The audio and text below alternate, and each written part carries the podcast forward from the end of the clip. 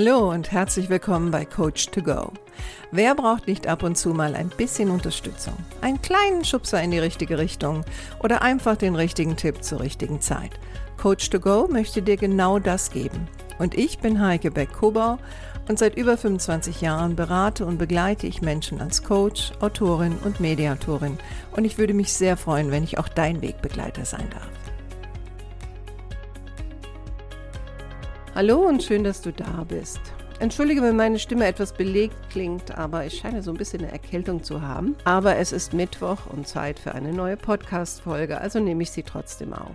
Heute mit einem Thema aus dem Privatleben, das du vielleicht auch kennst. Der Titel dieser Episode lautet: Du bist nicht dazu da, die Wünsche deiner Eltern zu erfüllen. Oder du bist nicht dazu da, das Leben deiner Eltern zu leben. Vielleicht kennst du das auch. Also ich bin ja jetzt Ende 50 und ähm, meine Eltern hatten auch immer wieder die Tendenz, selbst als ich schon weit im Erwachsenenalter war, mir im Grunde genommen sagen zu wollen, was besser für mich wäre.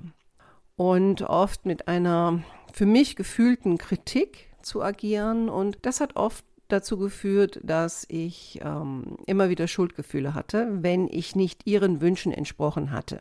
Und eventuell kennst du das auch. Ne? Es kommt ein Ratschlag. Also mein Vater hat das oft ganz gerne gemacht. Er hat dann so gesagt, ja, ich will dir ja nicht sagen, was du tun solltest, aber es wäre schon gut, wenn du das und das machst. Aber schau mal, ähm, Gott, du bist erwachsen, das musst du dann selber regeln. Um dann, kurze Zeit danach, mich zu fragen, ob ich es gemacht habe und was dabei rausgekommen ist. Und wenn ich dann gesagt habe, nein, ich habe das nicht gemacht, dann war das oft eine Diskussion. Und ich weiß, dass ich nach einer Weile versucht habe, diesen Diskussionen auszuweichen und oftmals auch so ein bisschen ein Schuldgefühl hatte. Wenn ich dann nicht das getan habe, was er meinte, wäre das Beste für mich. Doch irgendwann habe ich mich dann auch freigeschaufelt und ich kann mich noch erinnern, dass ich ihm mal einen Satz gesagt habe. Papa, ich kann nicht mein Leben so leben, wie du dein Leben gelebt hast. Und ich muss meine eigenen Erfahrungen machen. Die sind vielleicht identisch zu deinen. Also er hatte oft die Tendenz, mich vor irgendwas zu warnen. Ähm, aber sie müssen nicht identisch sein zu deinen. Aber ich weiß, dass viele Eltern wirklich bis ins hohe Alter mit solchen Dingen arbeiten und dass sie bewusst oder unbewusst ihren Kindern durchaus auch ein Schuldgefühl vermitteln. Aber woran, woran liegt das? Warum, warum ist selbst Erwachsenen so wichtig, dass sie von ihren Eltern anerkannt werden, dass die Eltern gut finden, was sie machen und so weiter und so fort? Der Ursprung liegt sicherlich darin, dass äh, wir in unserer frühkindlichen Zeit, wo es ja eine Zeit ist, wo die Eltern überlebensnotwendig sind, war für uns auch überlebensnotwendig, dass wir von ihnen geliebt werden, anerkannt werden, akzeptiert werden und uns sicher fühlen können. Und natürlich gibt es viele Kinder, die das nicht so erlebt haben. Also ich hatte neulich eine Psychologin gehört, die hatte einen Satz gesagt, der ging ungefähr so, Kinder lieben immer ihre Eltern, aber nicht alle Eltern lieben ihre Kinder. Und klar ist, dass wenn Kinder erleben, dass sie irgendwie anscheinend nicht richtig sind, dann kann das natürlich zu einer starken Verletzung führen. Wobei die Eltern natürlich nicht das immer so meinen, ist auch klar. Ne? Und ich möchte jetzt auch nicht behaupten, dass deine Eltern dich nicht geliebt haben oder lieben. Aber wie gesagt, es gibt natürlich Extremfälle und Heime sind voll davon. Aber wir reden jetzt mal über die ähm, normalen kleinen Ratschläge, Schuldzuweisungen, Enttäuschungen aus dem ganz normalen Alltag und wie du vielleicht für dich schauen kannst, wie kannst du das ein bisschen loslassen? Weil erst neulich äh, hat mir ein Klient, der schon Anfang 60 ist, erzählt, wie sehr er immer noch darunter leidet, wenn seine Mutter ihm zu verstehen gibt, dass er einfach nicht so ist, wie sie ihn gerne hätte. Jetzt bin ich nicht dabei. Jetzt weiß ich nicht, ob er nicht auch einen Teil da hinein interpretiert. Das kann natürlich sein, aber nichtsdestotrotz bleibt bei ihm eine Verletzung und er fühlt sich halt nicht akzeptiert. Wie kannst du also damit umgehen, wenn du solche Situationen auch mit deinen Eltern erlebst? Also das Erste, was ich raten würde, ist, merke einfach, wie das Gefühl aufkommt. Spüre es, was nicht unbedingt angenehm ist. Ne? Was für ein Gefühl hast du in dem Moment? Äh, fühlst du dich frustriert? Fühlst du dich verletzt? Bist du enttäuscht, weil du dich vielleicht sehr bemüht hast und es war dann trotzdem nicht gut genug? Also versuche nicht das Gefühl zu vermeiden, sondern lass es kommen wie eine Welle und es wird dann auch wieder gehen. es wird wieder abfließen. Ja? Blockierst du das Gefühl, manifestiert sich das in dir und das ist ähm, noch ungesunder, als einen kurzen Moment zu spüren, ah ja, da ist es wieder, ich fühle mich schuldig, ich ähm, bin vielleicht ein wenig enttäuscht, ich hatte mir was anderes gewünscht, aber es ist, wie es ist. Das Zweite ist, anzuerkennen, dass das, was deine Eltern in dem Moment dir sagen oder ihre Enttäuschung oder ihre Schulzuweisung sind etwas, das hat mit ihnen zu tun. Das gehört ihnen. Das hat mit dir eigentlich erstmal gar nichts zu tun, weil es sagt etwas über ihr Leben und was sie erlebt haben und sie sind ja auch ein Produkt ihrer Kindheit und ihrer Eltern. Und wenn du jetzt so alt bist wie ich, dann sind deine Eltern Kriegskinder gewesen das heißt, die haben natürlich auch eine Zeit des Mangels erlebt.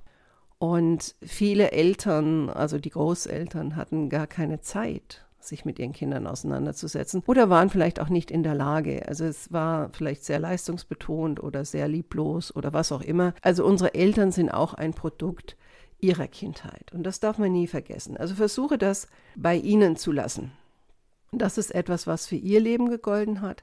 Es muss nicht zu deinem Leben gehören. Und manchmal sagen die so Dinge, die man so ähm, Glaubenssätze nennt. Und ich erinnere mich an ähm, einen Satz, den mein Vater öfter gesagt hat, nämlich den Satz, lass dir nichts gefallen. Äh, mein Vater war ein relativ dominanter Mensch, der auch durchaus mal sehr wütend werden konnte. Also nicht, dass er jetzt irgendwas kaputtgeschlagen hätte oder mich angefasst hätte oder sonstiges, aber er hatte schon einen gewissen Hang zur Cholerik.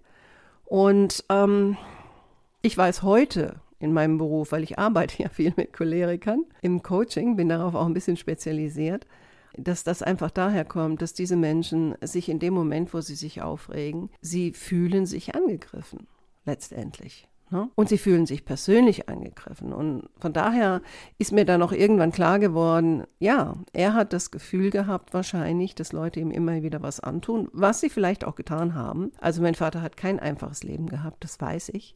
Also von daher kam halt dieser Satz, lass dir nichts gefallen.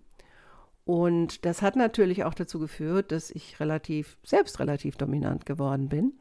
Das ist auf der einen Seite gut, in manchen Kontexten war es vielleicht nicht immer so gut. Aber auch damit habe ich Frieden geschlossen. Und das ist so etwas, schließe Frieden. Schließe Frieden damit, wie deine Eltern sind. Denn auch sie sind nicht dafür da, so zu sein, wie du sie gerne hättest. Nicht? Also wenn du dir selbst das Recht rausnimmst und sagst, ich bin nicht dazu da, ihre Wünsche zu erfüllen, dann sind sie auch nicht dazu da, deine zu erfüllen. Und das ist manchmal traurig, aber es ist besser, finde ich, der Realität ins Auge zu schauen und dann damit umzugehen, als immer wieder damit zu hadern oder selbst in Vorwürfe zu verfallen. Weil vielleicht kennst du das auch, wenn du dann empfindlich reagierst, ähm, dann führt das eher zu einer Diskussion und vielleicht zu solchen Vorwürfen wie, mein Gott, musst du immer so empfindlich reagieren? Ich habe dir doch nur einen Ratschlag gegeben, bei dir darf man ja auch gar nichts mehr sagen und so weiter und so fort. Und dann kommst du in so eine Schleife, da kommst du ja gar nicht mehr raus. Also besser ist es zu schauen, arbeite an deiner Haltung. Das sind Menschen mit ihrer Lebensgeschichte. Sie reden aus ihrer Lebensgeschichte heraus. Und du musst das nicht annehmen. Das ist nicht einfach. Manchmal braucht man auch äh, Unterstützung dabei, wie zum Beispiel Therapie. Aber es ist machbar. Und es gibt eine, eine Regel, die ich immer den Leuten vermittle, wenn ich zum Beispiel über Konflikte spreche oder Kritik. Also wenn Leute Probleme haben, mit Kritik umzugehen. Und diese Regel lautet, Kritik sagt immer mehr über den Sender als den Empfänger. Nicht? Also da stecken ja dann so, so Wünsche und Erwartungen drin, die halt von dir in dem Moment nicht erfüllt wurden, aber letztendlich gehören die deinen Eltern und nicht dir. Was nicht bedeutet, dass ich jetzt propagiere, du sollst immer egoistisch durch die Welt laufen und deine Eltern permanent verletzen. Das ist nicht das Thema, aber einfach aufzupassen, ne, wenn die an deinem Leben rummäckeln oder an deinen Beziehungen oder was auch immer. Versuche eine Distanz dazu entwi zu entwickeln. Und wenn du sonst ein gutes Verhältnis hast zu deinen Eltern, versuche trotzdem liebevoll auf sie zu schauen. Und wie sagt man so schön, manchmal ins eine Ohr rein und ins andere raus. Es kann natürlich sein, dass du sagst, nee, nee, das, das geht nicht. Also das schaffe ich nicht. Ähm, dann wäre natürlich die Möglichkeit zu sagen, du suchst das Gespräch. Aber bevor du das tust, überlege dir gut, sind deine Eltern reflektiert genug, um mit deiner letztendlichen Kritik umzugehen? Weil, was ich immer wieder erlebe, ist, dass die Leute extrem defensiv werden. Also wir können ja schon mit einer normalen Kritik nicht umgehen. Und jetzt kommt jemand aus unserer Familie und sagt, hör mal, wenn du das und das tust, dann löst das das und das bei mir aus und ich fühle mich dann so und so und ich hätte gerne das von dir. Also du kannst es natürlich versuchen, ich würde mich aber sehr gut vorbereiten und ich würde es auch nicht in dem Moment tun, wo diese Aussage kommt, die dich jetzt vielleicht stört oder verletzt oder nervt, sondern ich würde separat ein Gespräch suchen, würde mich sehr gut vorbereiten und mir überlegen, was will ich eigentlich am Ende haben. Also erwarte ich, dass meine Eltern sich entschuldigen oder erwarte ich, dass sie sagen, ähm, okay, ich ändere das. Und auch da muss man natürlich schauen, wenn jemand das schon so viele Jahre gemacht hat, kann jemand das sofort ändern? Wahrscheinlich nicht. Ne? Wahrscheinlich braucht derjenige vielleicht auch ein bisschen Hilfestellung. Ne? Also ich habe eine Klientin gehabt, die hat zu mir gesagt, ähm, oh, wissen Sie, meine Mutter, die, die interessiert sich zwar für mein Leben, also die fragt dann auch immer, wenn ich jetzt zum Beispiel irgendwo war, dann fragt die, na, wie war es denn? Was hast du denn gemacht? Und dann fange ich an zu erzählen und dann innerhalb von drei Sekunden ist die bei sich und sagt, ach ja, das kenne ich. Also als ich dann da und da war oder die Person hatte sowas ganz ähnliches und bei der war das la la la la. Heißt, die ist ganz bei sich und diese Klientin sagte mir dann, und ich fühle mich in dem Moment ganz alleingelassen.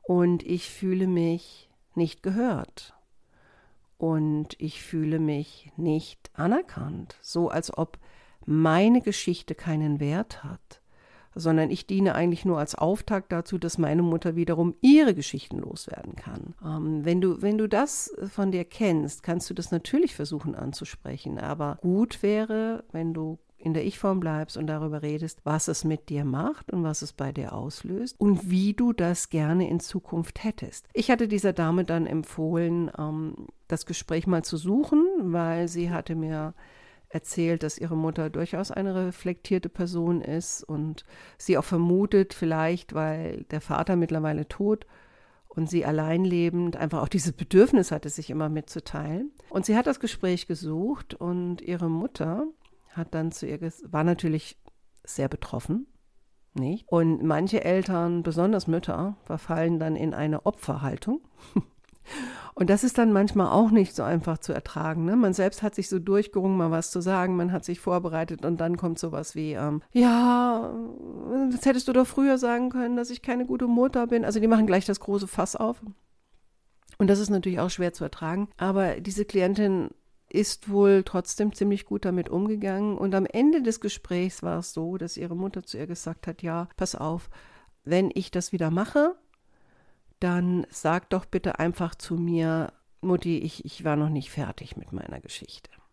Um sie sanft darauf aufmerksam zu machen, na, hallo, du machst es wieder, weil es ist wirklich ein Reflex. Ne? Also wir haben ja gerade in Beziehungen und welche Beziehung ist älter als die zu unseren Eltern? Keine haben wir gewisse Muster aufgebaut.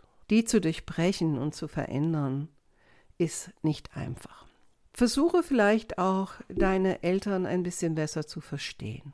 Ja, also besonders wenn du liebevolle Eltern hast, die nur manchmal nervtötend sein können, mit all ihren Ratschlägen und äh, Wünschen und unausgesprochenen Erwartungen. Was könnte, also überlege mal, was könnte deren Motiv sein, wenn sie dir Ratschläge geben? Und wenn ich jetzt zurückgehe zu meinem Vater, ich glaube, mein Vater, der wollte einfach dafür sorgen, dass ich nicht die gleichen Probleme bekomme wie er, dass ich nicht die gleichen Schmerzen aushalten muss, die er vielleicht ausgehalten hat. Nur hat er das natürlich nie zu mir gesagt, sondern er hat das eher so gesagt, so nach dem Motto, ich bin der Ältere und ich weiß, wie es geht, also ähm, lerne von mir und mach das jetzt so, weil alles andere funktioniert nicht. Und, und das ist natürlich eine Kommunikationsform, die macht es natürlich auch schwer, Dinge anzunehmen. Und das erlebe ich ja zum Beispiel auch im Berufskontext, also nicht nur privat, nicht? Wo vielleicht Ältere zu Jüngeren sagen, nee, brauchst du gar nicht machen, habe ich schon gemacht, funktioniert nicht, lass es sein. Und der Jüngere fühlt sich vielleicht in dem Moment nicht gesehen oder ernst genommen und so weiter und so fort. Also überlege dir mal, welches Motiv könnte dahinter stehen. Oder ich habe mal angefangen, einen Satz zu benutzen, wenn meine Mutter vielleicht gewisse Bemerkungen gemacht habe oder hat, dann habe ich sie gefragt, äh, Mama, was möchtest du denn jetzt mit dieser Bemerkung für mich erreichen? Und das erste Mal, wo ich das gesagt habe, also ganz sanft auch, ne? also nicht, nicht trotzig und defensiv, da hat sie mich angeguckt, das käme ich vom anderen Planeten. was meinst du denn jetzt damit? Und habe ich gesagt, genauso wie ich es gesagt habe. Was möchtest du mit dieser Bemerkung für mich erreichen? Nicht? Und das war eine Bemerkung, da ging es um, ähm, ja, also ein, ein Thema, was für mich immer ein Thema war in meinem Leben, ist mein Gewicht. Ne? Also wie bei vielen Frauen natürlich. Und meine Mutter ist viel kleiner als ich und, und durchaus auch zierlicher und so weiter und so fort. Und die hatte dann oft die Tendenz, ähm, Bemerkungen zu machen. Also das solltest du nicht mehr tragen. Also das, nein, also du musst sehen, dass das über den Bauch geht und so weiter und so fort. Und als ich dann zu ihr gesagt habe, was, was willst du damit erreichen? Also ich, nee, denke wirklich mal drüber nach. Und dann kam sowas wie, ja, aber ich denke, du willst doch auch nicht, dass die Leute denken, du bist dick. und dann habe ich gesagt, woher weißt du denn, was ich will und was ich denke und was ich von anderen Leuten erwarte? Na, und besonders schmerzhaft waren natürlich solche Bemerkungen von ihr, wenn ich etwas gekauft hatte, was mir sehr gut gefiel. Das konnte dann darin enden, dass ich das dann in den hintersten Teil des Schrankes gesperrt habe und da blieb es dann auch nicht. Und das wollte ich einfach nicht mehr. Und ich wollte auch raus aus der Ecke zu sagen, ähm, ich muss mir da die Absolution meiner Mutter holen. Nicht? Ähm, letztendlich, glaube ich, war das vielleicht auch so ein Thema, sie wollte, dass ich immer so gut wie möglich aussehe, weil ich bin ja auch ihre Tochter. Nicht? Und das ist ja auch eine Motivation bei vielen Eltern, warum sie versuchen, korrigierend einzugreifen, weil sie möchten natürlich auch nicht, das klingt jetzt ein bisschen egoistisch, aber sie möchten natürlich auch nicht, dass es auf sie zurückfällt zum Beispiel bei schulischen Leistungen und so weiter. Das, das möchten die natürlich nicht, weil unsere Eltern gehören auch nicht immer zu den selbstbewussten Menschen. Auch wenn sie für uns natürlich, als wir Kinder waren, auf so einem Sockel gestanden haben und wir wahrscheinlich irgendwann mal eine Zeit hatten, da dachten wir, die wissen alles. Und die können alles und, und die sind so viel besser als ich. Aber irgendwann kippt das ja auch, nicht? Wenn man, wenn man erwachsen wird und vielleicht eine viel, viel bessere Ausbildung genossen hat und andere Erfahrungen gemacht hat und so weiter und so fort. Manchmal ist es aber so, dass Eltern überhaupt nicht einsichtig sind und das immer in den falschen Hals kriegen und eher in einen Angriffsmodus gehen und das Ganze sogar noch schmerzhafter wird, wenn man es bespricht. Und da gibt es ein, eine Methode, ähm, das ist die Arbeit mit dem inneren Kind. Weil seien wir mal ehrlich, wenn etwas Verletzendes von unseren Eltern kommt, dann reagieren wir sehr oft kindlich. Und es ist auch das Kind in uns, was verletzt ist. Also ich habe vorhin gesagt, wir bleiben immer die Kinder unserer Eltern. Das ist so. Selbst wenn die Mutter 100 ist und du bist 80, dann bist du immer noch das Kind deiner Mutter. Und so kann es auch passieren, dass das, was Mutter oder Vater sagt, auch das Kind in dir verletzt. Und die Arbeit mit dem inneren Kind, ich werde dazu ähm, eine Buchempfehlung in die Shownotes stellen. Da geht es im Grunde genommen darum, dass du der du jetzt erwachsen bist, dein inneres Kind tröstet. Tröstest, so, wenn, wenn es verletzt ist. Und dazu gibt es verschiedene Techniken und Methoden und es lohnt sich. Es lohnt sich wirklich, weil wir vergessen sehr oft, dass ja, die Verletzung geht an unser Kind, aber die Person, die da jetzt steht, du bist erwachsen. Und brauchst dich gar nicht so verletzt zu fühlen. Aber dein inneres Kind braucht vielleicht ein wenig Trost. Und eine letzte Technik, ähm, die ich dir kurz vorstellen möchte, das ist die Schutzglocke. Und die Schutzglocke ist etwas, das kannst du zum Beispiel auch im Beruf benutzen, wenn du mit Menschen zu tun hast oder wiederholt mit Menschen zu tun hast, wo du das Gefühl hast, die überschreiten deine Grenzen, die verletzen dich, die sind distanzlos. Und das ist eine Übung, die macht man am besten, wenn man ein bisschen Zeit hat ähm, und entspannt ist und alleine ist. Das kannst du zum Beispiel zu Hause machen, indem du dich zum Beispiel ähm, irgendwo in die Mitte eines Raumes stellst, deine Augen schließt und dir überlegst, wie könnte eine Schutzglocke aussehen. Und was ich damit meine, ist wirklich, dass du dir vorstellst, dass um deinen Körper herum gibt es eine Glocke. Ist das eine Glocke, vielleicht besteht die aus Glas, vielleicht ist die nicht durchsichtig, vielleicht besteht die aus Stahl. Überlege, ist sie bunt, ist sie schwarz-weiß, ist sie durchlässig, also kannst du durchgreifen oder nicht? Hat deine Schutzglocke eine Tür? Und in welchen Situationen brauchst du diese Schutzglocke? Und stell dir vor, Jetzt kommt diese andere Person und die sagt etwas und dann stellst du dir vor, wie du quasi deine Schutzglocke aufklappst und über dich stülpst und damit natürlich auch eine Distanz hast zu dieser anderen Person. Und das übt man normalerweise mehrmals alleine. Also immer wieder sich vorzustellen, okay, sagen wir jetzt mal, es wäre deine Mutter. Ähm, du wirst demnächst zu deiner Mutter fahren und du stellst dir vor, wie du vorher schon die Schutzglocke aufklappst, sodass das, was von ihr kommt oder kommen könnte, immer wieder an deiner Glocke abprallt weil die schützt dich. Und du hast Kontrolle über deine Glocke. Das ist etwas, das ist eine Mentalübung, das muss man natürlich mehrfach machen.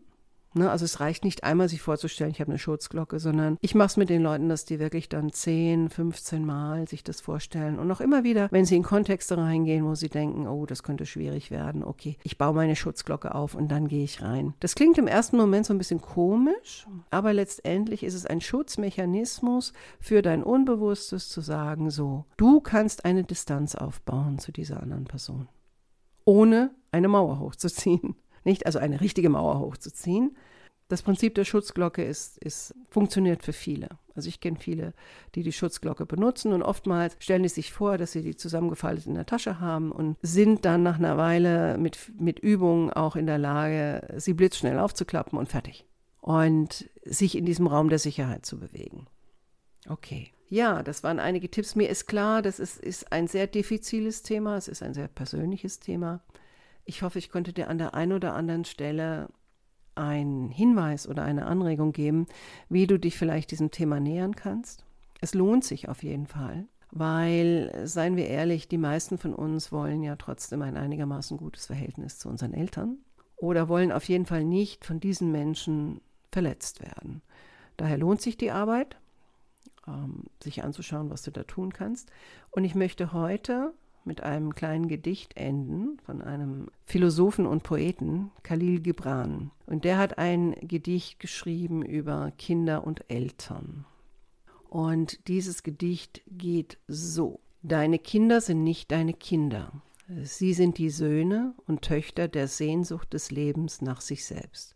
Sie kommen durch dich, aber nicht von dir. Obwohl sie bei dir sind, gehören sie dir nicht. Du kannst ihnen deine Liebe geben, aber nicht deine Gedanken, denn sie haben ihre eigenen Gedanken. Du kannst ihrem Körper ein Heim geben, aber nicht ihrer Seele, denn ihre Seele wohnt im Haus von morgen, das du nicht besuchen kannst, nicht einmal in deinen Träumen. Du kannst versuchen, ihnen gleich zu sein, aber nicht sie dir gleich zu machen, denn das Leben geht nicht rückwärts und verweilt nicht beim Gestern.